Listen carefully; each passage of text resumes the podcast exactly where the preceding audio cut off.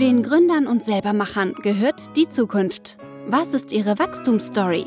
Auf welche Erfolge sind sie besonders stolz? Das alles und noch viel mehr ergründen wir jetzt gemeinsam. Los geht's mit Gründergrips, der Podcast. Heute zu Gast Irene Klemm von Idorino, ein Startup, was sich mit der Bildung unserer Kinder beschäftigt. Wir wissen alle, auch unsere Kinder werden nicht vorbeikommen am Handy, am iPad und diese Sachen werden auch in die Schule einfließen. Jetzt kann man natürlich einige nachteilige Sachen nennen, aber man kann auch probieren, es gut und klug einzusetzen, dass die Bildung in dem Bereich gut und erfolgreich sein kann. Und Edorino hat so ein App mit Figuren entwickelt und möchte auf Basis dessen helfen, den Kindern Zahlen beizubringen, Englisch beizubringen oder auch unsere Rechtschreibung. Das Gespräch war sehr interessant. Wir haben uns vor Augen geführt, wie sinnvoll es ist, Kinder daran zu führen, wie lang eine Bildschirmzeit auch sein sollte und was noch möglich ist in diesem Bereich. Darüber hinaus sprachen wir über die Zukunft, über die Ziele des Unternehmens und auch äh, was wir gerade während Corona gemerkt haben, dass die Digitalisierung in unsere Schulen noch nicht so richtig Einklang gefunden hat und was dann noch verbessert werden kann. Insgesamt ein sehr guter Podcast. Viel Spaß dabei. Los geht's mit Gründergrips, der Podcast. Servus und willkommen im Podcast Gründergrips. Irene, schön, dass du da bist. Wie geht's dir? Ja, mir geht's sehr gut, Florian. Freut mich sehr, heute hier zu sein. Freut mich auch sehr. Ich muss zugeben, das Thema, was du angehst, beschäftigt mich. Weil ich habe selber zwei kleine Kids. Der eine wird jetzt bald vier und ich mag es zwar kaum zugeben, aber es ist echt schwer, dem Bedarf an Bildschirmzeit äh, zu entrinnen. Gell? Also irgendwie sehen die das bei den Erwachsenen und wollen halt möglichst schnell auch Tablet, Handy und und und. Er kriegt das zwar nur eine gewisse Zeit, aber der Bedarf ist halt irgendwie da. Und wenn man dann sagt, hey, man gibt den Kids die Möglichkeit, sich da auszuprobieren, aber was sollen sie machen? Was ist wirklich clever? Was ist smart? Was bringt sie weiter? Und ich glaube, das ist genau dein Thema. Und zu diesem Thema würde ich gerne dir ein paar Fragen stellen. Vorab als Einleitung, Du hast ein schönes Start-up gegründet. Was machst du? Was ist das Business? Beziehungsweise wie würdest du es einem kleinen Kind erklären? Sehr gerne. Und ich glaube, du hast da gerade schon ein sehr wichtiges Thema angesprochen, nämlich, dass Kinder heutzutage mit einer ganz anderen Realität aufwachsen, als wir das noch getan haben. Und es einfach zu der Realitätsbildung dazugehört, dass nun mal digitale Medien eine immer wichtiger werdende Rolle einnehmen und es dadurch natürlich auch grandiose Möglichkeiten gibt. Aber gleichzeitig geht es natürlich auch darum, wirklich eine verantwortungsvolle Heranführung zu haben und auch diese positive Bildschirmzeit und alle positiven Möglichkeiten wirklich den Umgang mit digitalen Medien auch richtig zu schulen. Und ähm, auf deine Frage hin, wie ich jetzt Eduvino einem Kind erklären würde, das passt natürlich sehr gut bei uns. Ähm, tatsächlich erklären wir ziemlich häufig einem Kind, was Eduvino ist, weil wir auch viele Einrichtungen sind, viele Kindergärten sind. Und zwar besteht Eduvino aus echten Figuren, also zum Beispiel der Mika, der Robin oder Niki. Und gemeinsam mit diesen Figuren, die bei uns Weltenreisende sind, kann man mhm. sich eben im Handy oder im Tablet auf spannende Missionen begeben, spannende Aufgaben lösen, also zum Beispiel den Reimevielfraß füttern. Und dabei hilft dann der magische Stift. Also je nachdem, welche Figur auf ein Smartphone oder auf ein Tablet aufgesetzt wird, wird eine andere Welt geöffnet. Also mhm. Mika, die Welt der Worte, Robin, die Welt der Zahlen. Super spannend. Ähm, da will ich noch mal einhaken, vor allem zum Stift und zu Figuren. Das finde ich spannend. Da kommt auf jeden Fall noch was, aber lass uns noch mal einen kurzen Abriss machen. Wie macht es, wie macht dein Unternehmen die Welt besser? Was würdest du da hervorheben? Also wir tragen bei Edurino ganz aktiv eben dazu bei, dass genau diese Realität, die Kinder heutzutage reingewachsen werden, ganz bewusst auch geschult wird. Also Kinder lernen bei uns eben, dass sie auch einen Einfluss auf ihre Umwelt haben und auch wie sie digitale Medien in dem Sinne benutzen können. Und mit den Lernspielen auch immer ganz wichtig, sollen Kinder Spaß am Lernen haben, sollen Kinder beigebracht bekommen, dass eben auch mit digitalen Medien viel Positives ähm, zu tun ist. Sie sollen individuell gefördert werden, Zukunftskompetenzen werden gefördert. Und diese Kompetenzen brauchen sie im Endeffekt eben auch, um die Zukunft von morgen zu formen und eben eine aktive Rolle darin einzunehmen. Stimmt, ja. Und was sagst du aus deiner Sicht? Welches Unternehmen, welches Startup bewunderst du? Welches formt auch so wie du die Zukunft und warum? Ja, auf diese Frage könnte ich, glaube ich, relativ viele Firmen nennen. Ich habe es dann für mich nochmal so auf den Kern runtergebrochen und ich denke, dass ich grundsätzlich an Firmen bewundere, wenn sie wirklich etwas Neues schaffen und wenn sie auch ein Thema neu denken oder auch enttabuisieren. Also an wen ich in diesem Zuge zum Beispiel denken musste, war ähm, Oja, die mit ihrer Periodenunterwäsche wirklich dieses gesamte Thema komplett neu angehen, ganz neues Image verschaffen, äh, enttabuisieren wirklich. Oder ja. auch so eine Firma wie Canva, auch da als kleinen Tipp an alle Gründerinnen und Gründer da draußen, eine ganz tolle Grafikplattform. Ich weiß nicht, ob du es kennst, aber ganz einfaches Drag and Drop, ganz tolles Tool für Bild-Videobearbeitung. Und auch da wirklich nochmal komplett so neu gedacht, so eine Plattform. Wie kann so ein Produkt aussehen und wie hilft es dann Firmen auch wirklich im Alltag? Und das bewundere ich grundsätzlich. Also wenn sich jemand traut, so ein Thema wirklich komplett neu zu schaffen da muss ich sagen, das sind wirklich auch grandiose Unternehmen entstanden, die einfach bestehende Sache draufsetzen, verbessern. Also grob, um in die Richtung zu gehen, würde ich da auch fast Zoom nennen. Das war ja im Prinzip mhm. früher auch mal, ja, Skype gab es oder so, aber es kann ja so richtig, so richtig gut was nicht gemacht. Oder auch Apple. Die haben ja im Prinzip auch einfach mit diesem Smartphone nochmal einen draufgesetzt und die Sachen neu gedacht. Ja, genau. Und auch im Kinderbereich glaube ich, dass es da viele Innovationen gibt in so etwas eingestaubten Industrien. Also wenn man jetzt mal an Ergoberg denkt, die wirklich dann den Schulranzen neu gedacht mhm. haben und ergonomisch an den Rücken des Kindes angepasst haben. Oder auch Woom, die die Kinderfahrräder neu gedacht haben. Also ich denke, dass ähm, man denkt dann manchmal in dem Bereich ist keine Innovation möglich, bis es dann eine Firma gibt, die wirklich was Neues schafft. Oder auch Tonys. Die haben da, glaube ich, auch einiges bewegt und sind Absolut. in meinem Alltag auf jeden Fall vorhanden. Nee, cool. Dann kurz zu deiner Person. Wie würdest du dich vorstellen? Was zeichnet dich aus? Genau, ich bin, ähm, bin Irene, ich bin ursprünglich Rheinländerin. Ich glaube, das muss man zu mir auch immer dazu sagen, um die Wurzeln etwas besser zu verstehen. Und natürlich bin ich gerade mit, mit Edurino mittlerweile extremst geprägt, passioniert über digitale Bildung, dazu, wie Bildung auch neu zu denken ist, wie wir Kinder auch wirklich auf die Zukunft vorbereiten können, welche Kompetenzen wir ihnen an die Hand geben können.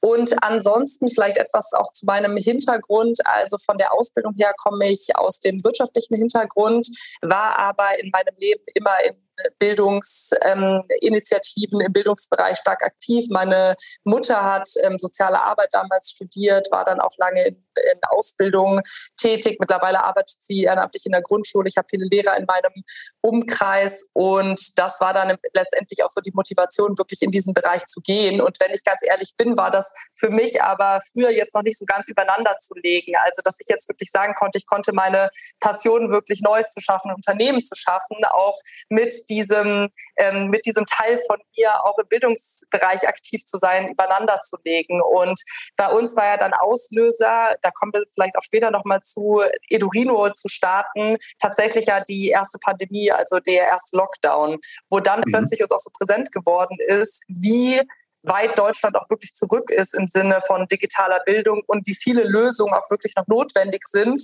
damit wir auch zu den Vorreiterländern gehören. Und das war dann für uns so der letzte Push, wo wir gesagt haben, hey, das lässt sich jetzt plötzlich übereinanderlegen und wir können unsere Stärken auch damit einbringen. Ja, ja, Wahnsinn. Aber wie hast du das gemacht? Also hast du im Prinzip die ganzen negativen Schlagzeilen aufgenommen und hast gedacht, das muss doch irgendwie anders gehen? Oder bist du dann sozusagen auch in den Kindergarten gegangen und hast geguckt, wie machen die es denn eigentlich? Oder wie muss man das vorstellen? Ja, also ich, ich erzähle mal ganz gerne diese eine Schlagzeile, die mir sozusagen persönlich herangetragen wurde von meiner Mutter, die in der Grundschule mittlerweile ist und äh, mir dann erzählte, dass die Lehrerin, mit der sie arbeitet, jetzt alle Materialien einzeln zu den Schülerinnen und Schülern mit dem Fahrrad fährt. Und wir waren damals, ähm, natürlich war für uns alle ein großer Schock, selbstverständlich, aber wir hatten diese Plattform, die wir nutzen konnten. Und da ist mir dann bewusst geworden, okay, also da läuft gerade was wirklich signifikant schief, wenn plötzlich Lehrkräfte nicht mehr ihre eigenen Laptops benutzen dürfen, weil die nicht zugelassen sind. Ja, also es war ja einfach wirklich Hemmnisse, die damals bestanden haben. Und da war dann so der grundsätzliche Anstoß da. Und dann am Anfang haben wir wirklich erstmal geschaut, gibt es über, überhaupt Platz für uns? Gibt es ein Problem, das wir überhaupt lösen können? Mit unserem Stärkeprofil, mit unseren Hintergründen, ist da überhaupt was für uns möglich? Und deswegen haben wir am Anfang wirklich mal jeden mobilisiert in unserem Umkreis, also sei es ähm, Eltern, wirklich mit jedem gesprochen, mit dem wir sprechen konnten, mit Pädagoginnen und Pädagogen gesprochen, mit Kinderpsychologen gesprochen, ähm, uns aber auch ganz aktiv mit Kindern wirklich hingesetzt und geschaut, wie in verschiedenen Altern Altersstufen auch mit digitalen Medien interagiert wird, weil wir wussten eben recht schnell, unsere Lösung muss digital sein. Und mhm. ähm, haben dann eben gemerkt, dass gerade in diesem Vorschulbereich, gerade dieser Bereich, wo Kinder schon ganz selbstverständlich mit digitalen Medien umgehen können, ne, also ich bin manchmal selber überrascht, wie selbstverständlich sie, ähm, sie verstehen, wie manche Nutzeroberflächen funktionieren, wie manche Dinge funktionieren und gleichzeitig ja. aber noch keine wirkliche aktive Bildung in dem Bereich stattfindet, dass da eigentlich eine ziemliche Lücke ist, wo wir wirklich was bewegen können. Und das war dann so für uns der Impuls zu sagen, wir gehen in diese Vorschulbildung.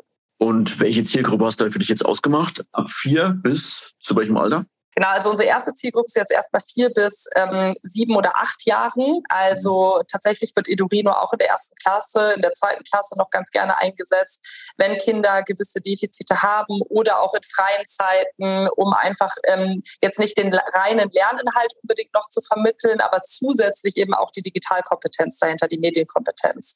Und ähm, genau, das ist unsere erste Zielgruppe. Der Plan ist aber schon auch irgendwann mit den Kindern zu wachsen und auch wirklich dediziert für die ersten Grundschuljahre auch Programme anzubieten. Klingt sehr plausibel. Und wie muss ich mir das vorstellen? Hast du auch eine Testphase oder wie hast du dann Schritt für Schritt dein äh, Produkt zur Marktreife gebracht? Ja, also ich glaube da ganz wichtig, dass wir ähm, uns von vornherein gesagt haben, wir schaffen ein Produkt, das Kindern Freude bereitet und nicht, was ein digitalisiertes Vorschulheft ist.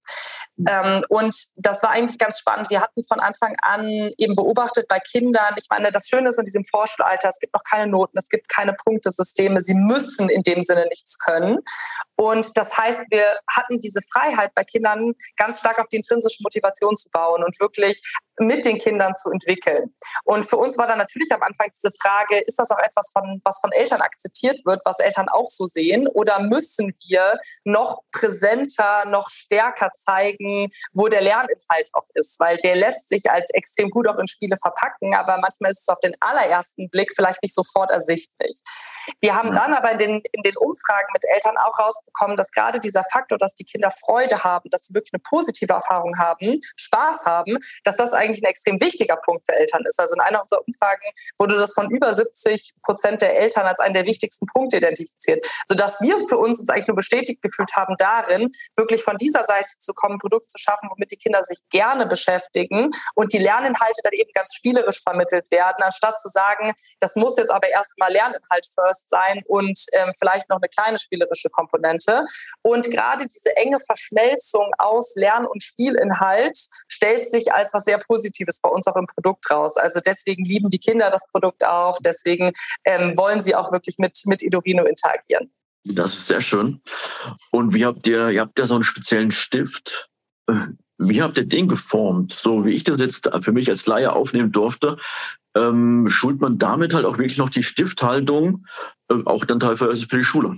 Genau richtig. Also was wir eben in diesen ganzen Gesprächen, in dem ganzen Umgang auch mit Kindern gemerkt haben, ist ein Stück weit, dass es nicht wirklich intuitiv ist, dass die Kinder Dinge mit ihrem Finger am Tablet machen. Dann kommen sie in die Schule und bekommen nun mal, das ist im Schulsystem so, noch einen Stift in die Hand. Und auch viel hängt auch mit der, mit der Graphenmotorik zusammen, also mit der motorischen Entwicklung. Das heißt, das hat auch alles seine Daseinsberechtigung. Aber da haben wir eben gemerkt, dass wir schon vorher diese Brücke schlagen können in dieser Erweiterung des Produkts, weil gerade diese Verknüpfung Verkrampfung bei einer Stifthaltung kann auch später zu großen Problemen führen, wenn die Kinder Schmerzen haben beim, äh, beim, beim Schreiben, wenn sie dann sich weniger gerne auch mit Inhalten beschäftigen. Und da haben wir eben gemerkt, dass die wir diese Brücke schön bauen können. Also im Spiel ist es ein magischer Stift und äh, mhm. durch das Lösen von Missionen, von Aufgaben wer, wird Charakteren geholfen, kommt man im Spiel weiter und deswegen wird der Spiel eben sehr, der Stift eben sehr spielerisch auch sehr schön wahrgenommen und gleichzeitig eben ganz spielerisch die Stifthaltung geübt. Zu der Form, die du ja auch angesprochen hast, also für die Hörer, man kann sich das vorstellen wie so ein dicker, dreieckiger Faber-Castell ähm, Radierer vielleicht, das trifft es am besten, aber es ist eben ergonomisch geformt. Also es ist auch die Materialien sind vorne eben sehr angenehm für die Kinder zum Greifen. Das ist jetzt ein, ein TPE, ist ein Biokunststoff und ähm, das ermöglicht den Kindern eben diesen Dreipunktgriff, also eine ganz entspannte Stifthaltung zu lernen. Cool. Ähm, dann bleiben wir bei dem Produkt an sich. Ihr habt ja im Prinzip jetzt noch die verschiedenen Figuren. Das sind ja teilweise auch Fuchs und, und, und. Ähm, da muss ich zugeben, hatte ich zum im ersten Moment halt den Gedanken, das ist ja ähnlich wie bei den Tonys. Ähm, was ist dabei, also was wollt ihr dann noch machen? Welche Figuren kommen da noch und wo wollt ihr dann noch hin? Mhm. Also, ähm, wo ich dir recht gebe, ist dieses Prinzip, ich habe eine Figur, die einen Inhalt aktiviert. Da gibt es sicherlich eine Analogie auch zur, zur Tony-Box, weil das auch ein System ist. Ich meine, Tony-Box ist ein grandioses Produkt und ähm, auch mittlerweile natürlich sehr etabliert. Ähm, bei uns ist es aber eben so, dass dadurch ja die edukativen Lerninhalte und die Lernwelten freigeschaltet werden. Und aktuell fokussieren wir uns sehr stark auf die klassischeren Schulkompetenzen. Also wir haben jetzt erstes Lesen und Schreiben am Markt, wir haben Zahlen und Mengen am Markt. Und ab jetzt gehen wir aber auch über diese klassischeren Kompetenzen hinaus. Also das nächste ist erstes Englisch, danach folgt äh, Kreativität, danach folgt Coding. Und so ähm, so öffnen wir eben auch in Richtung Lebens- und Lernfähigkeiten, wie wir das nennen. Und gleichzeitig ähm, spielen viele von diesen Kompetenzen, also Problemlösung, kritisches Denken, natürlich auch mit in den Episoden rein, Medienkompetenz und auch sozial-emotionale Fähigkeiten werden in Episoden mitgeschult. Das heißt uns eben ganz wichtig, klassische Kompetenzen abzubilden, aber eben auch Kompetenzen, die jetzt in dem klassischeren Curriculum nicht zu finden sind. Sehr spannend ein Gedanke, der mir da kommt. Also gerade Leute aufs Leben vorzubereiten, Kindern da auch so ein bisschen Kompetenzen mitzugeben, muss ich zugeben, gelingt ja aktuell hinsichtlich finanzieller Kompetenz nur ganz bescheiden. Und viele Eltern, also so bin ich auch der Ansicht, man sollte die Kids schon im frühen Alter da so ein bisschen diese finanzielle und wirtschaftliche Kompetenz mit auf den Weg geben. Es wäre im Prinzip auch vielleicht möglich, dass man das spielerisch macht. Also, dass man da irgendwie eine, eine Story dahinter bildet. Was sind Unternehmensanteile? Was sind Immobilien und, und, und. Absolut. Also ich glaube, das ist auch dieser Riesenvorteil von unserem Produkt, dass wir im Endeffekt keine Limitationen haben, welche Themen wir abdecken können. Also diese ganzen Sachbereiche, wenn wir da mal hindenken, sowas für die Was und was, was ist was Bücher, wenn wir jetzt mein Körper, mein Planet, solche Themenbereiche, aber ganz sicherlich auch Themenbereiche, die im Alltag wichtig sind. Das mag jetzt bei einem vierjährigen Kind eben eher die Uhrzeit lesen ähm, oder generelles Verständnis für, für Geld äh, in einem Kaufladen-Setup sein. Aber später später sicherlich auch solche Themen wie wirtschaftliche Bildung. Also das Schöne an dem Konzept ist eben, wenn wir mit den Kindern wachsen, haben wir jetzt keine Beschränkungen, in welche Bereiche wir gehen, weil wir uns eben auch so als Schule plus positionieren. Also eben auch Dinge, die darüber hinausgehen. Und da werden solche Themen natürlich auch immer wichtiger. Und wie lange habt ihr das so gefeiert an so eine Figur? Weil muss ja schon ein recht rundes Konzept sein. Genau, also vielleicht da einmal zum, zum Verständnis. Also wir starten eben immer mit der Definierung der Lernreise. Also am Anfang, wir haben mittlerweile auch ähm, eine Grundschulpädagogin bei uns, die dafür zuständig ist im Team, dann aber mit verschiedenen Experten zu arbeiten. Also bei erstes Lesen und Schreiben beispielsweise mit äh, Logopädin, mit Grundschullehrerin, mit Kinderpsychologin, um dann auch sicherzustellen, dass die richtigen Lerninhalte abgedeckt werden und die auch richtig in so eine lineare Reise verpackt werden. Also in diesem Modul zum Beispiel, dass erst Reime gelernt werden, dann lange kurze Wörter, dann Silben, dann Anlaute, also dass man das Pferd jetzt nicht von hinten aufzäumt. Und danach geht das dann über zu einer Abteilung, das nennt sich Game Design, also das sind im Endeffekt die, die wirklich das, die Spielkonzepte schreiben. Das heißt, da auch eine ganz enge Abstimmung zwischen den Lerninhalten und zwischen den Spieldesign und das ist im Endeffekt das, was dann auch umgesetzt werden kann von der Grafikabteilung, von den Entwicklern. Mhm. Und, ähm, und natürlich gerade zu Beginn, die allererste Figur, da war der Entwicklungszyklus wesentlich länger. Also an der ersten Figur haben wir knapp ein Jahr gearbeitet, ähm, weil wir eben wirklich verschiedene Parteien mit einbezogen haben, weil äh, wir diese, diesen Grundbau auch erstmal im Sinne von, wo befindet sich ein vier- bis achtjähriges Kind in der Motorik, im Verständnis, wie können wir jeden einzelnen Button, jede einzelne Nutzeroberfläche so aufbauen, dass die Kinder das überhaupt verstehen. Und dafür sind wir von Anfang an jede Woche mindestens einmal im Kindergarten, also um wirklich so nah wie möglich äh, mit den Kindern zu entwickeln, also direktes User-Testing. Ähm, kann ich ja direkt dazu sagen, es gibt keine so ehrliche Gruppe wie Kinder und das ist auch super das so. Also wenn es langweilig wird, stehen sie auf und gehen, dann weiß man sofort, dass man was anders machen muss. Und, ähm, und das mussten wir eben erstmal im Grundbau rausfinden. Mittlerweile wird immer noch ähm, jede Woche getestet, also immer noch jedes Spiel wird wirklich verprobt, ähm, jede Nutzeroberfläche, aber natürlich haben wir einen gewissen Lerneffekt, sodass wir jetzt in der Lage sind, eigentlich in einem Zeitraum von ungefähr vier Monaten so ein Produkt zu entwickeln und das natürlich je nach Teamgröße jetzt auch vorhaben zu parallelisieren, also dass da auch mehr Figuren und mehr Inhalte auch folgen können. Also ich kann mir schon vorstellen, dass das Feedback von den Kindern äh, ganz fein ist und man lernt bestimmt auch enorm viel in der Phase. Was waren für dich so die Highlights? Ähm, was hast du für dich besonders mitgenommen? Mhm. Also ich glaube auf, auf verschiedenen Ebenen. Also wenn ich mir auf einer Seite wirklich dieses Produkt anschaue, muss ich sagen, dass es für mich ein grandioser Prozess war, überhaupt ein Produkt zu entwickeln. Also wirklich jetzt was in der Hand zu haben, ich meine, es ist sowohl im digitalen als auch wirklich in der Hand mit den Figuren und dem Stift, ähm, war das einfach ein genialer Prozess, gleichzeitig aber glaube ich, könnte ich jeden einzelnen Schritt als Learning nennen. Also wie ich jetzt wirklich einen Produzenten finde, um das ähm, abzubilden. Die äh, Stifte werden ja bei uns komplett in Deutschland produziert. Das ist ein Spritzgussverfahren. Die Figuren sind alle handbemalt. Ja, also da war es auch eine große Herausforderung, da überhaupt jemanden zu finden, der das so umsetzen kann. Ähm, und dann aber überhaupt auch damit zu lernen, wie ein Warenwirtschaftssystem funktioniert. Wie kann ich das anknüpfen? Wie mache ich eine Planung, die richtig funktioniert dahinter für meine Stückzahlen und so weiter. Also das war ein gigantisches Learning, da jetzt wirklich das in der Hand zu halten. Im Softwareprodukt ähm, wiederum sind wir ja quasi eine zwischen Lernprodukt und einem Game, also wirklich einer Game Production, also auch da überhaupt so zu lernen, wie entstehen überhaupt so Spiele. Ne? Wenn ich jetzt mittlerweile irgendwie an der Playstation was spiele oder, ähm, oder sonst auch einen Animationsfilm sehe, da ist jetzt natürlich totale Berufskrankheit und ich gucke plötzlich vielleicht auf den Baum hinten links, wie der animiert ist und finde das, das plötzlich ganz toll. Das sind so Dinge, die man sonst vielleicht gar nicht gesehen hätte. Das heißt auch das als Riesen-Learning. Und ähm, neben dem Produkt aber ganz klar auch diese ganze Unternehmensentwicklung. Also überhaupt ein Team aufzubauen, überhaupt zu lernen. Ähm, ich meine, auch sehr positiv für uns, wir haben jetzt nicht damit gerechnet, dass jeder so diesen Funken von uns übernimmt und auch so eine Passion für dieses Thema hat. Aber wenn ich mir jetzt unser Team angucke, wie getrieben wir alle dafür sind, wirklich diesen positiven Einfluss zu haben, ein Produkt zu bauen, was ähm, wirklich was, was verändert, wo Kinder vielleicht in zehn Jahren sagen, weißt du noch, äh, damals ja. mit Edurino, das war immer so schön. Und, ähm, und das wirklich zu haben, das war für mich auch eine, eine riesen, ein riesen Learning. Und das ist natürlich, das nimmt ja auch weiter zu. Also jetzt sind wir an einem Punkt, wir sind jetzt ähm, knapp 30 Mitarbeiterinnen und Mitarbeiter oh. und da natürlich auch an einem Punkt, wo man Zwischenstrukturen aufbaut, wo man jetzt auch an einen Punkt kommt, wo man vielleicht nicht mehr jeden Tag weiß, woran jeder arbeitet, die Check-ins nicht mehr mit allen stattfinden und das ist natürlich auch ein Riesen-Learning. Das kann ich mir vorstellen. Das ist natürlich auch ein, ein gewisses Level, wo sich auch die Unternehmenskultur vielleicht ein bisschen verändert. Also früher saßen wir halt im Prinzip dann alle in einem Raum. Jetzt wird das alles ein bisschen größer. Was macht ihr, um die Unternehmenskultur beizubehalten?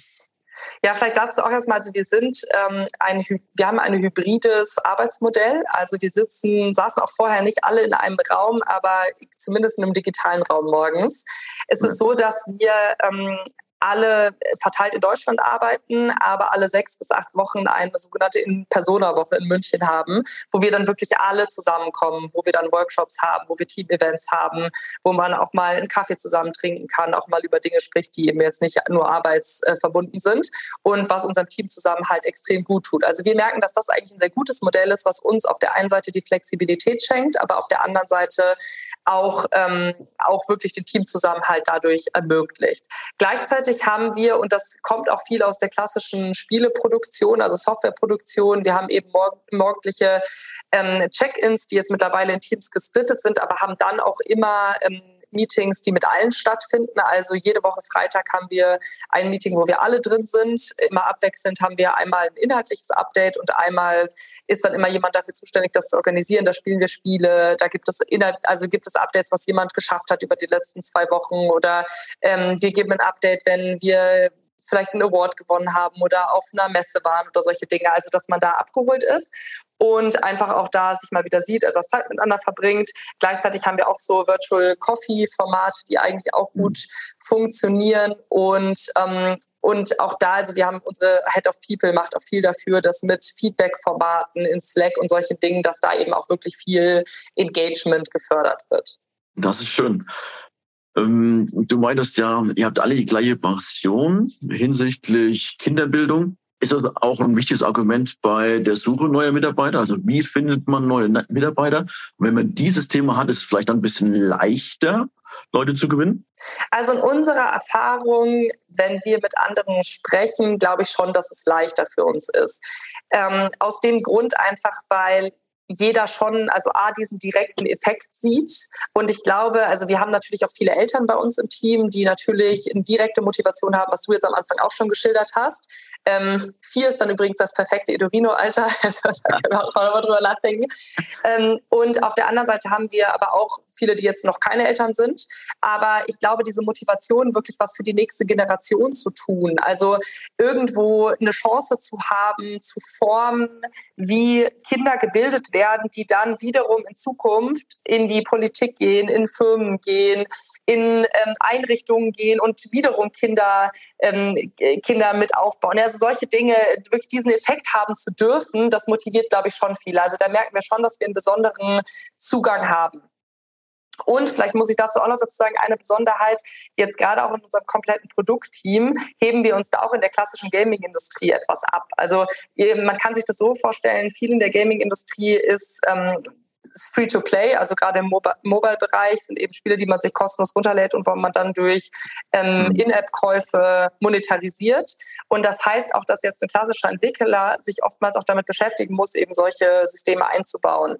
Und bei ja. uns ist natürlich schon ein großer Vorteil, man darf sich zu 100 Prozent aufs Produkt konzentrieren, weil wir haben keine In-App-Käufe, wir haben keine Werbung integriert, sondern wir monetarisieren ja über unsere Hardware-Komponente. Das heißt, der Kauf ist im Endeffekt abgeschlossen, wenn du in die App kommst. Und das ist natürlich schon auch ein, ein Vorteil, dass du dich da halt wirklich auf so was Schönes fokussieren darfst.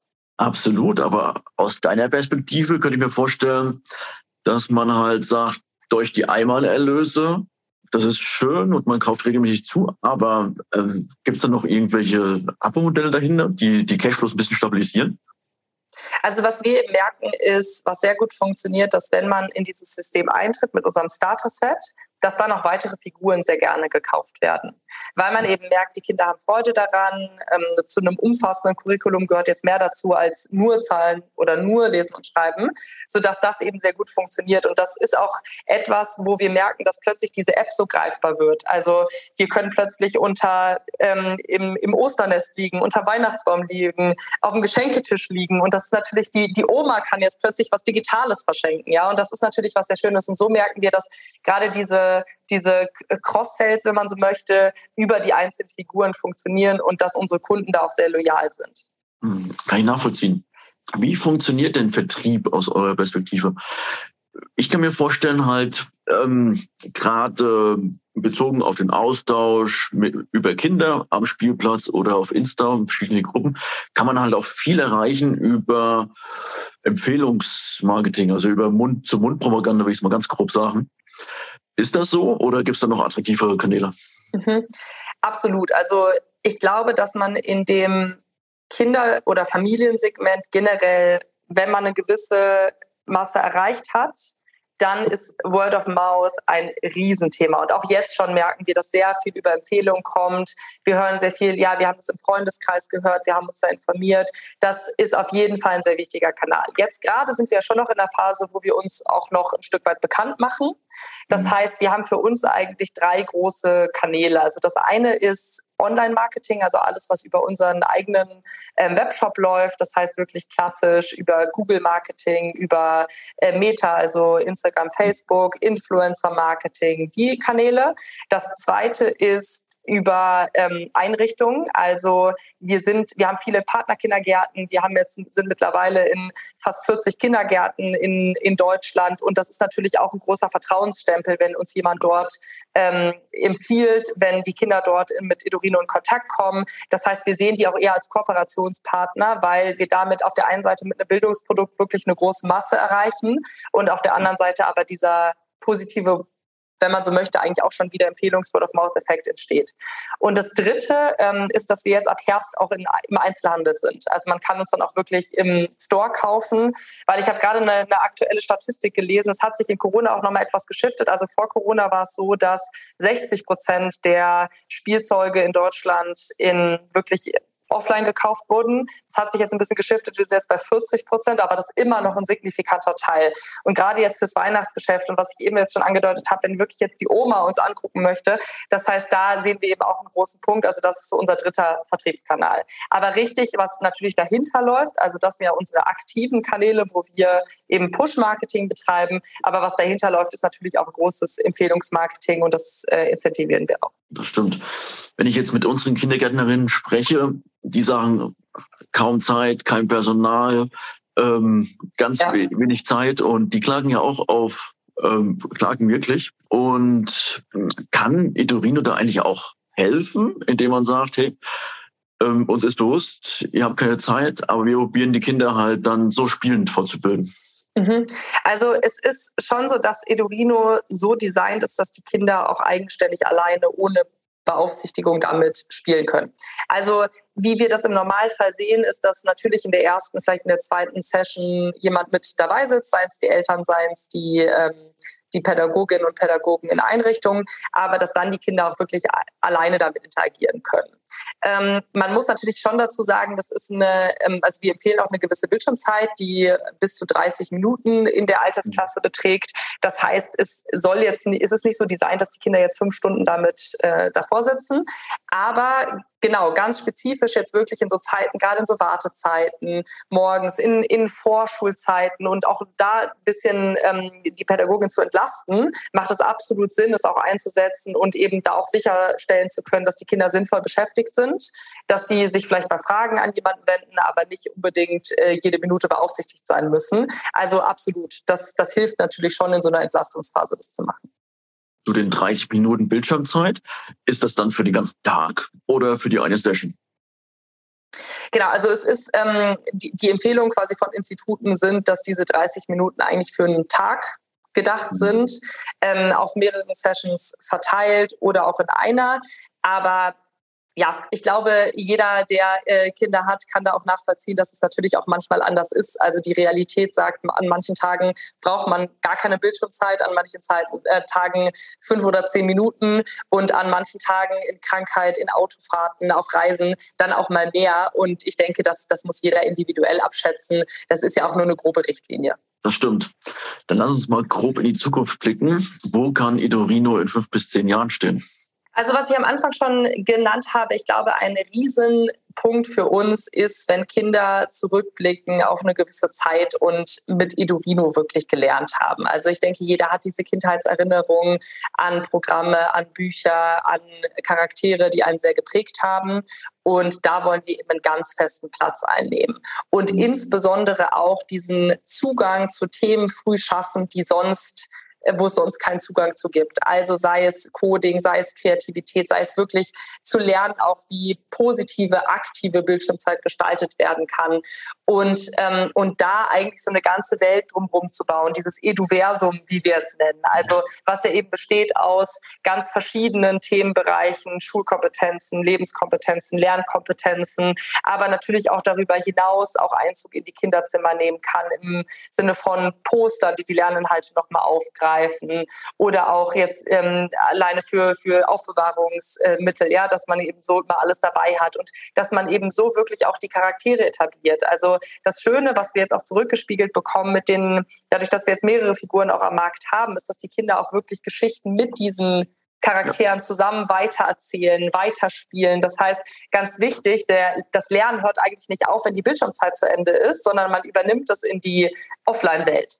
Und ja. auch darum natürlich so eine Welt zu schaffen und wirklich so Mika und ihre Freunde zu etablieren. Das heißt, da sehe ich uns in, in fünf Jahren, dass wir da wirklich einen, Teil auch in der, in der ähm, frühen Bildung einnehmen dürfen und vielleicht auch noch ein wichtiger Aspekt, nicht nur bei den Kindern, sondern natürlich auch bei den Eltern. Also wir haben ja durch diese Bildschirmzeitbegrenzung bauen wir auch schon viele Brücken, dass auch Eltern uns nutzen können, für so einen digitalen Begleiter am Anfang, für Rückfragen. Was ist überhaupt gesund? Was sind Richtlinien? Wie soll, wie kann ich das in die Routine einbauen? Expertenmeinungen. Ich kann nachvollziehen, was die Kinder gelernt haben. Das heißt, wirklich da dieser digitale Begleiter für Kinder und Eltern zu sein. Klingt sehr schön. Ähm, von der Perspektive aus, wie definierst du Erfolg? Was war für dich so der größte Erfolg bisher? Also vielleicht auch da nochmal zu splitten. Ich denke auf der einen Seite natürlich schon, dass ein großer Erfolgsaspekt immer die, die Anzahl an verkauften Produkten ist, die finanziellen ähm, Kennzahlen. Aber für mich persönlich ist wirklich ein Riesenerfolg, wenn wir zurückgemeldet bekommen, dass Kinder mit Edurino gelernt haben, dass äh, wir sie weitergebracht haben, dass sie Freude damit haben und wirklich die Kinder, die wir damit erreichen können. Und vielleicht so eine ganz persönliche ähm, Geschichte. Also es gibt auch einige Eltern, die sich an uns wenden, wenn die Kinder wirklich Defizite und Schwierigkeiten haben, also teilweise Lernbehinderung oder eine Leserechtschreibschwäche und die uns dann erzählen, ja, die, die Kinder wollten sich eigentlich mit nichts beschäftigen, aber plötzlich mit Edorino haben sie ganz neuen Zugang dazu gefunden. Und wenn man sowas liest, das kann man natürlich auch sagen, ist jetzt nur ein Einzelfall und ähm, aber trotzdem, das ist das, wo wir halt wirklich wissen, wir sind auf dem richtigen Weg. Und das sind ganz persönliche Erfolge für uns, die ähm, die uns dann wirklich Spaß machen, ja. Und wo wir einfach wissen, und wenn wir das garantieren können, da denke ich immer, kommen gewisse andere Schritte auch dahinter, weil das heißt einfach, dass das Produkt die Qualität hat, die es haben muss. Das stimmt. Und du hast gesagt, du kommst im Prinzip aus der wirtschaftlichen Ecke. Nach welchen Kennzahlen schaust du noch? Wie steuerst du das Unternehmen? Mhm. Also was uns natürlich ganz wichtig ist, sind wirklich so die ganzen ähm, Interaktionen mit der App. Das heißt, ähm, wie lange spielen die Kinder damit? Also ähm, auch wie, wie, wie lange kommen sie immer wieder zurück? Wie lange wollen sie sich damit beschäftigen? Ähm, ich meine, das ist jetzt nicht eine ganz klassische Daily Active User, weil ähm, es ist eben oftmals nicht so, dass die Kinder täglich ähm, interagieren sollen. Ja, ganz viele Eltern haben das irgendwie in ihren Alltag eingebunden, dass sie sagen irgendwie zweimal unter der Woche und zweimal am Wochenende oder solche Dinge ähm, gibt natürlich auch tägliche Modelle, aber so ganz unterschiedlich. Das heißt, wir schauen da aber schon jetzt nach einem Monat, nach, zwei, nach einem Monat, nach zwei Monaten, ähm, welche Kinder spielen immer noch sehr gerne, welche Spiele spielen sie gerne, ähm, wie haben sich jetzt auch, ähm, also wie viel haben sie sich auch verbessert. Ja, das ist auch ein, ein Punkt, dass wir wirklich sehen, ist der Lernerfolg erzielt worden. Das ist also diese ganzen Engagement-Metriken mit der App ist natürlich ein sehr wichtige Steuerungs, sind sehr wichtige Steuerungskennzahlen für uns. Und auf mhm. der anderen Seite ähm, aber schon natürlich auf der einen Seite Neukunden Kundengewinnung und auf der anderen Seite aber auch die Cross-Sell-Raten. Also wie viele Kunden, die die erste Figur gekauft haben, kaufen dann noch die zweite oder dritte Figur. Und das geht für uns auch ganz eng einher, natürlich auch mit Bewertungen auf App, ähm, auf den App Stores. Ähm, wir sind jetzt seit letzter Woche auch auf Amazon. Das heißt, auch dort natürlich ganz eng miteinander mhm. gelingt, dass wirklich die Kundenzufriedenheit auch sehr hoch ist. Und wie äh, sorgt man dafür, dass die Leute auch eine Bewertung schreiben? Also gerade die Leute, die ja zufrieden sind, die ähm, ja, die das Produkt gut finden, die vielleicht auch die ersten Erfolge sehen mit dem Produkt, die sind ja wahrscheinlich auch in der Unterzahl, die dann wirklich Bewerbungen schreiben. Also mhm. die muss man dann irgendwie motivieren, locken. Ja, auf jeden Fall. Und ich glaube, da haben wir auch noch nicht den goldenen Weg gefunden, aber wir versuchen das eben immer wieder zu platzieren. Also bei uns ist es so, dass viele Kunden schon den Kontakt auch aktiv zu uns suchen, wenn sie Rückfragen haben zu ihrem Kind, wenn sie Rückfragen haben zu bestimmten Themen. Ähm, wenn Sie uns Hinweise geben wollen. Also wir haben auch in jedem Produkt auch einen Einleger drin, eine Karte, wo wirklich nochmal aufgefordert wird, auch Feedback zu hinterlassen, sich zu melden, wenn man Fragen hat. Und ähm, das nutzen auch viele.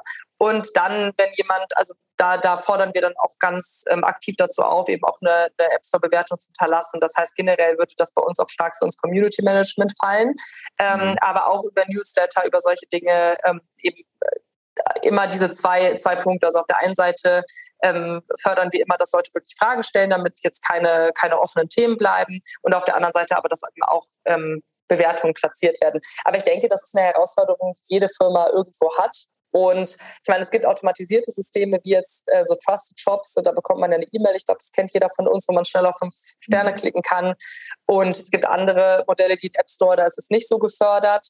Das, ähm, ja, ich denke, das ist laufend eine, eine Herausforderung, aber bisher haben wir da sehr wohlbesonnene Kunden. Das kann ich mir vorstellen. Wie sieht dein Arbeitsalltag aus als Gründerin? ja. Was hattest du? Alltag ist, glaube ich, immer ein bisschen schwieriges Wort, wenn man ähm, in der Gründerin-Position ist, weil es natürlich sowas wie Routine nicht so richtig gibt. Was aber schon so ist, sind diese großen Buckets, mit denen wir uns beschäftigen, die aber natürlich sich auch nach Zeiten zyklisch wieder verändern können. Das heißt, ähm, was, was ich eben versuche, wenn ich jetzt meine Wochen, Wochenplanung angehe, ist mir zu überlegen, was sind so die großen Chunks, die ähm, ich platzieren muss, ja, wo ich auch mal Zeit für brauche, wo ich auch wirklich ähm, Gehirnpower reinstecken muss. Also wo brauche ich auch wirklich mal Gedanken und das sind dann zum Beispiel Zeiten, in Fokuszeiten, äh, wo ich mir dann wirklich irgendwie eine Zeit in meinen Kalender blocke, meistens vormittags. Also wir haben jetzt wieder Meeting freien Mittwoch eingeführt, ähm, wo man dann Zeit mal wirklich hat zu denken. Das heißt, diese großen Themen sortiere ich mir in meinen Kalender. Das kann ganz unterschiedlich sein. Ne? Also das kann sein von äh, Budgetplanung über ähm, unser Retail-Launch ist natürlich ein Riesenthema, was uns gerade beschäftigt, über größere Strukturänderungen intern bei uns, Hiring, also das können ganz unterschiedliche Themen sein. Und drumherum kommen natürlich viel, also wir haben diese täglichen Check-ins, ähm, mhm wo, wo man sich im Team abstimmt und zusätzlich natürlich auch One-on-Ones, Abstimmungen, solche Themen natürlich. Also bei uns ist schon auch ein großes Thema. Wir leben eine starke Feedback-Kultur, was uns sehr wichtig ist. Das heißt, auch dafür muss natürlich Zeit geschaffen sein und das platziere ich dann um diese großen Themenbereiche drumherum. Und so entsteht ein Alltag, wenn man so möchte, aber jeder Tag ist natürlich unterschiedlich. Äh, ganz spannend. Jetzt nochmal kurz zu deinem Umfeld. Wie ist so die das Gründerumfeld in München? Was könnte man noch verbessern, beziehungsweise was schon richtig gut? Also ich muss sagen, ähm, das vielleicht auch nochmal etwas zurück. Also ich hatte initial immer gedacht, wenn ich ähm, selbstständig werde, dann ziehe ich nach Berlin. Und ähm, als dieser Gedanke sich aber so gefestigt hat und gerade dann eben mit dem ersten Lockdown wirklich auch die Idee für, äh, die Idee für Edorino entstanden ist und dann auch klar war, das machen Franziska und ich zusammen, meine Mitgründerin und ich. Ähm, und meine Mitgründerin ist Münchnerin und damit war eigentlich relativ klar, wir bleiben in München, weil ich habe hier auch ein grandioses Umfeld an Freunden und aus meinem Studium sind viele hier geblieben. Das heißt, ähm, generell hatten wir es aus persönlicher Sicht als sehr guten Standort für uns identifiziert. Ich muss sagen, dass es mich aber auch als Wirtschaftsstandort für Idorino wirklich sehr positiv überrascht hat. Und der Grund dafür ist, dass ähm, wir hier natürlich schon ein ausgeprägtes Startup-Ökosystem haben, also gerade mit der Technischen Universität ähm, mhm. es schon sehr viele Startups gibt. Gleichzeitig, ich habe immer das Gefühl, dass es noch nicht ganz so overhyped ist wie jetzt in Berlin. Also es ist schon etwas ähm, noch etwas kleiner, der Austausch ist etwas enger, es fokussiert sich stärker. Also wir sind hier auch beispielsweise im Werk 1, das ist eine Startup Community Hub. Ähm, und wir haben hier ein grandioses Netzwerk zu Mentorinnen und Mentoren. Also das alleine, weil es sich eben so fokussiert, weil es diese Zentrum nicht 50 Mal gibt, sondern eben einmal und dann mit der Technischen Universität vielleicht nochmal, haben wir da einen sehr starken Fokus. Und ähm, an der Technischen Uni gibt es auch einen Studiengang, der heißt Games Engineering. Und das ist auch zum Beispiel ein Riesenvorteil für uns, weil wir sehr viele, sehr gute Entwickler genau in unserem Bereich darüber bekommen. Und da muss ich sagen, das läuft alles wirklich schon sehr, sehr gut. Ähm, an sich ist natürlich ein Riesenthema in München Bürofläche und auch bezahlbare Bürofläche. Also ich glaube, da in einem deiner letzten Podcasts war jemand aus Siegen. Ja, die haben es sicherlich einfacher als wir jetzt hier in München, da bezahlbare Bürofläche zu bekommen. Gerade ist das eben über das Werk 1 gesichert, aber natürlich ähm, da tut sich auch viel, aber natürlich ist das sicherlich was, was man sich überlegen muss. Was ist eine Balance zwischen gut genuger Anbindung und Bezahlbarkeit? Jetzt, wo wir das Thema Bezahlbarkeit haben, äh, würde ich gerne so ein kleines Spielchen spielen. Das Thema äh, wünscht dir was. Also mhm. sozusagen eine Art Walt Disney Methode, wenn es jetzt, also wenn Ressourcen, Personal und Kapital in Mengen vorhanden wäre, was würdest du damit dein Unternehmen angehen? Also wenn im Prinzip die Ressourcen keine Rolle spielen würden. Mhm. Das ist eine sehr schöne Frage. Ähm, ich glaube, dass was uns das ermöglichen würde, wäre, dass wir viele Dinge parallelisieren könnten und so auch wirklich diese Ideen, die auf täglicher Basis in unseren Köpfen sind, die für uns vieles, was visionär ist, also im Sinne von, wie schaffen wir es wirklich, dieses Universum aufzubauen, diese Produktpaletten, wie schaffen wir es, verschiedene Altersgruppen wirklich richtig zu bedienen, wie schaffen wir es, immer ähm, adaptiver im Lernen zu werden, sich mehr darauf abzustimmen? Wie schaffen wir es auch vielleicht schneller an andere Märkte zu gehen, um noch mehr Kinder zu erreichen? Alle diese Gedanken, die wir haben, könnten wir dadurch eben noch besser strukturieren und verfolgen. Also ich denke, einer der großen Herausforderungen und auch, ähm, auch Stärken von, von Gründerinnen und Gründern ist, sich eben zu fokussieren. Also zu wissen, was ist morgen wichtig, damit ich in fünf Jahren dahin komme. Ja. Und das würde uns natürlich ermöglichen, wenn das jetzt wirklich keine Rolle spielen würde, da eben viel mehr Dinge zu fokussieren und viel breiter wirklich zu denken. Und ähm, das wäre für uns natürlich was sehr Schönes. Gleichzeitig äh, gebe ich auch immer gerne mit, mit zu bedenken, man muss natürlich mit einer Organisation auch mitwachsen. Also nur weil man jetzt morgen die unendliche Ressourcen hätte, ist es nicht immer gesund, 3000 Leute einzustellen. Aber ähm, ich denke, trotzdem hätten wir dadurch eben die Möglichkeit, wirklich noch größer und noch weiter zu denken und es auch umzusetzen. Das ist ohnehin immer eine interessante Diskussion, welches Wachstum ist gesund, also auch um die Kultur beizubehalten. Und ich glaube halt langfristig 20 Prozent, das ist schon ein gesunder Grad, zu schnell darf es dann auch nicht sein. Also man steht natürlich am Anfang, genau, dann noch ja. schneller. Ja. Ja, vielen lieben Dank ähm, für den Einblick. Natürlich eine spannende Frage oder noch mehrere spannende Fragen habe ich noch.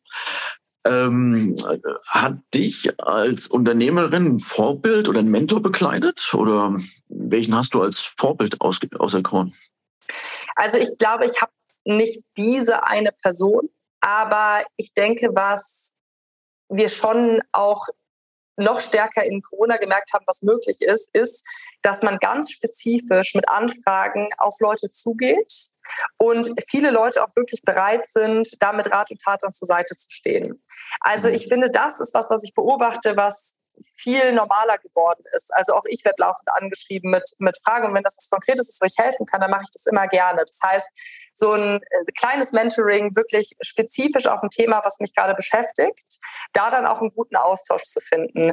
Und ähm, das ist eigentlich eher was Positives, weil man sich jetzt nicht immer treffen musste und das anderthalb Stunden dauert mit Anreise, Abreise, sondern man wirklich ganz konsolidiert in einer halben Stunde zu etwas sprechen kann und das auch oft genutzt wird. Und so denke ich schon, dass sich da ein sehr starkes Netzwerk drumherum entwickelt hat.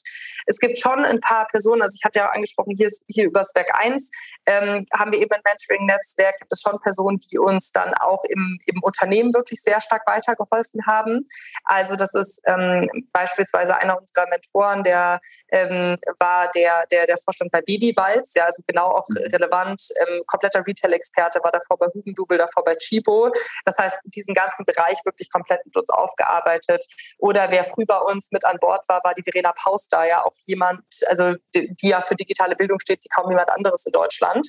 Und natürlich auch da gleichzeitig aber auch ihre Erfahrungen von Haber mit haptischen Produkten. Das heißt, da uns wirklich extremst geholfen hat, gerade so auch so in dieser Anfangsphase da ähm, Geschwindigkeit auf die Straße zu bekommen. Und ähm, ich glaube, das ist ein großer Punkt, was uns sehr hilft. Gleichzeitig ähm, sind auch meine Mitgründerin und ich, wir haben zum Beispiel einen wöchentlichen Slot, wo wir uns auch, also Weekly Reflection heißt der, wo wir wirklich darüber mhm. sprechen, wie die Woche auch gelaufen ist, was große Themen sind, was auch persönlich uns gerade beschäftigt, darf man auch immer nicht vergessen natürlich. Ja. Und das nutzen wir eben auch sehr stark. Ich glaube auch generell, dass gerade auf dieser persönlichen Ebene auch das Umfeld eine extrem wichtige Rolle spielt. Also Partner, ähm, Freunde, Familie, also auch nicht zu unterschätzen bei Gründung. Absolut. Kurz zu den Mini-Mentoring. Das machst du hauptsächlich über LinkedIn oder über welche Plattform? Genau, also entweder über LinkedIn oder wenn ich weiß, dass jemand vielleicht jemanden kennen würde oder eine gewisse Verbindung hat, dann schreibe ich die Leute auch direkt an, aber ansonsten hauptsächlich über LinkedIn oder übers Netzwerk. Cool, cool.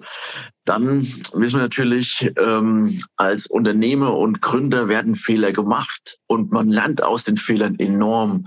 Welcher Fehler hat dich im Nachhinein besonders stolz gemacht? Bei welchem Fehler hast du am meisten mitgenommen? Also mir, mir fallen natürlich gerade einige Fehler ein, die wir in der, in der Zeit gemacht haben. Ich glaube, das ist, wie du schon sagst, ganz selbstverständlich und ist auch immer die Frage, ob man das wirklich als Fehler bezeichnet oder ähm, als als falsche Abbiegung, ähm, von der man dann zurück wieder auf die Autobahn gekommen ist. Also ähm, ich glaube, ein so großer Punkt, wo wir extrem viel daraus gelernt haben, war der Punkt, dass wir am Anfang so unser haptisches Produkt, also gerade mit den Figuren und so, das haben wir etwas unterschätzt. Also wir haben gedacht, es gibt ja schon viele Figuren am Markt, dann ist, muss es doch auch einfach sein, das dann für uns produzieren zu lassen. Und in mhm. diesem Prozess ist uns schon also einiges über den Weg gekommen. Also um da jetzt eine Sache vielleicht zu nennen, so wie also diese die Charaktere, also das ganze Character Design, das passiert bei uns in-house, also das macht unsere Artdirektorin. Und dann wird das aber in ein 3D-Modell übersetzt und das ist dann eben im Spritzgussverfahren verwendet werden kann. Und ähm, zu Beginn hatten wir, ich glaube mittlerweile, also die erste Figur, glaube ich, vier 3D-Modelle oder so gebraucht, weil wir am Anfang das dann von wirklich sehr begabten 3D-Designern haben machen lassen, was dann aber für Spritzgussverfahren totale Grütze war. Ja, kann ja. mir vorstellen. Und was dann überhaupt nicht funktioniert hat. Und ich glaube, so sind natürlich sind eben einige Dinge passiert, wo wir uns halt einfach rantasten mussten, wie das wirklich ähm, passiert, ja, und wie das dann wirklich aufgesetzt werden muss. Und ähm, das war sicherlich ein Teil. Und da bin ich auch schon stolz drauf, wie wir es geschafft haben, in so kurzer Zeit dann auch wirklich so ein gutes Produkt herzustellen. Und ich glaube, dass einfach viel dazu auch gehört, solche Fehler schnell zu machen, also fail fast um dann eben daraus zu lernen. Und ich meine, im Endeffekt, natürlich ist es ärgerlich, wenn man dann so 3D-Modell in Sand setzt, aber in dem Moment gibt es dann keine Alternative, das dann neu zu machen. Das ist dann leider einfach so. Das heißt auch ja. da wirklich sich nicht länger zu ärgern, sondern nach vorne zu gucken und weiterzumachen. Das stimmt, ja. Also das ist, glaube ich, ein ganz wichtiger Punkt, dass man so viele kommen und die sind ärgerlich, aber bloß nicht länger damit beschäftigen, sondern einfach weiter nach vorne schauen. Cool. Eine, welche Tipps würdest du anderen Gründerinnen mit auf den Weg geben oder Gründern? Was sollte man vermeiden? Was ist so der Tipp, den du anderen mitgibst? Also ich glaube, mein, einer meiner wesentlichen Tipps, die ich geben würde, geht eigentlich Hand in Hand mit diesem Netzwerken, was ich eben schon äh, genannt habe. Also ich glaube, ein großer Punkt ist ja, keiner wurde ausgebildet zum Gründen und keiner hat vorher als Gründer gearbeitet. Also außer ich bin Seriengründer, aber du weißt, was ich meine. Das ist jetzt nicht das eine Toolkit, was ja. perfekt ausbildet für jede Situation. Das bedeutet aber im Umkehrschluss, dass es jeden Tag Situationen gibt, wo man erstmal davor steht, erstmal denkt so, gut, da muss ich jetzt eine Datengrundlage für sammeln, um die Entscheidung richtig treffen zu können. Und ich glaube, da eben wirklich dieses, nimm dich dem Problem an, identifizier das Problem, ähm, verbalisier das Problem und such dir dann die richtigen Personen, mit denen du darüber sprechen kannst. Also das können ja das kann ja alles sein. Also das kann sein, wann muss ich welche Person einstellen. Das kann sein, wie finde ich überhaupt einen Produzenten. Das kann sein, jetzt mit unserem Retail-Launch, ähm, wie, wie kostenintensiv ist es dort zu platzieren. Ja, und das ja. ist einfach eine Frage. Und dann sich zu überlegen, was ist meine Frage und wen frage ich? Und das kann ein gewisses Set an Leuten sein, aber natürlich, und, und dann, wann fühle ich mich auch konfident genug, um die Entscheidung zu treffen? Und ich glaube, das eben auch laufen zu machen und da auch nicht zurückzuschrecken und auch nicht zu denken, dass man jetzt, ich meine, wir sind jetzt mit, mit Idorino seit, ähm, also offizielle Gründung war im Januar ähm, 2021, aber wir sind jetzt so seit knapp zwei Jahren, etwas über zwei Jahren an der Idee und das hat sich auch nicht geändert. Es gibt immer noch Themen, die einfach neu sind und bei denen genau dieselbe Herangehensweise wieder wichtig ist. Und ich glaube, das wäre mein Haupttipp. Und dann auch nicht zurückzuschrecken, diese Leute wirklich aktiv anzugehen, weil in meiner Erfahrung eben, wenn ich konkrete Fragen stelle oder konkrete Fragen bekomme, das dann auch sehr einfach macht, sich auszutauschen. Das macht aber auch unglaublich Spaß. Man lernt stetig dazu, hat immer neue ja. Projekte. Das ist wirklich das, was ganz Feines eigentlich. Ähm, zu dem Retail-Thema vielleicht noch eine Frage.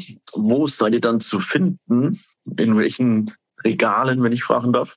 Ja, also das ist noch, ähm, noch nicht zu 100 Prozent publizierbar. Deswegen würde ich da auf einen etwas späteren Zeitpunkt verweisen. Aber was ich schon mal sagen kann, sind, dass es ähm, um die 100 Filialen äh, auf jeden Fall sein werden in Deutschland, Österreich und der Schweiz.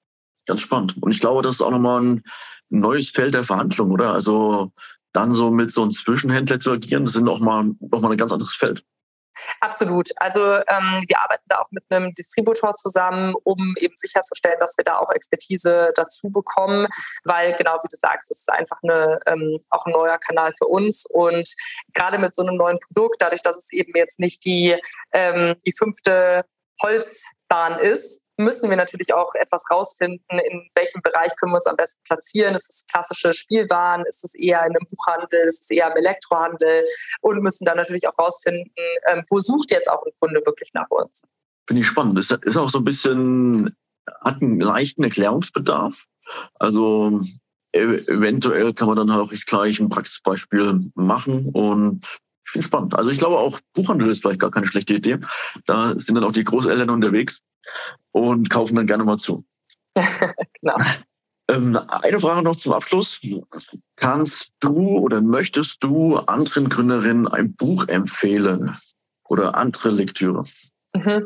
Also ich glaube, das Buch, was ich am meisten gelesen habe, ich kann es, also ich, wahrscheinlich ist es schon zweistellig. Ich habe es in meiner, bei meinem vorherigen Arbeitgeber hatte ich es immer als Hörbuch mit dabei und da bin ich viel gereist und habe es dann viel auf, ähm, auf Reisen gehört, ist äh, Melin In von Sheryl Sandberg weil das mir gerade für Gründerinnen ist jetzt gedacht, beziehungsweise eigentlich sollte es meiner Meinung nach jeder schon mal gelesen haben, weil es eine sehr ähm, interessante Sicht gibt auf manche Unterschiede, die Geschlechter manchmal zugewiesen werden, aber auch einfach eine neutrale Sicht gibt. Also es ist kein, ähm, kein Blaming in keine Richtung, sondern es sind ganz viele Beobachtungen, die sie über ihre Zeit ähm, als COO bei Facebook gesammelt hat. Und ähm, das fand ich wirklich äußerst interessant. Und ich glaube auch, dass das ähm, vielen auch in dem Umgang mit Mitarbeiterinnen und Mitarbeitern aber auch helfen kann, einfach verschiedene Perspektiven auch einzunehmen und verschiedene Dinge zu verstehen. Vielen lieben Dank für den guten Tipp und vielen Dank für das Gespräch und die ganzen Themen, die wir behandelt haben. Es war wirklich ein sehr, sehr schönes Gespräch. Wir haben wirklich einige Punkte abarbeiten können. Und ich wünsche dir und dein Unternehmen Idorino viel Erfolg in Zukunft und alles Gute. Herzlichen Dank, Florian. Hat mir sehr viel Spaß gemacht. Mir auch. Vielen Dank. Gründern gehört die Zukunft. Wir möchten im Podcast Gründerkrips Ihnen ein paar Gründer vorstellen und auch gründergeführte Unternehmen besprechen. Warum? Man kann im Gespräch mit den Gründern einiges lernen für sein eigenes Business, aber auch für seine Investmentphilosophie. Deswegen würde ich mich freuen, wenn Sie unseren Podcast Gründerkrebs unterstützen, indem Sie ihn bewerten auf den Plattformen und einen Kommentar dalassen. Es freut mich sehr, dass Sie das Gespräch verfolgt haben. Ich wünsche Ihnen einen schönen Tag. Ihr Florian König.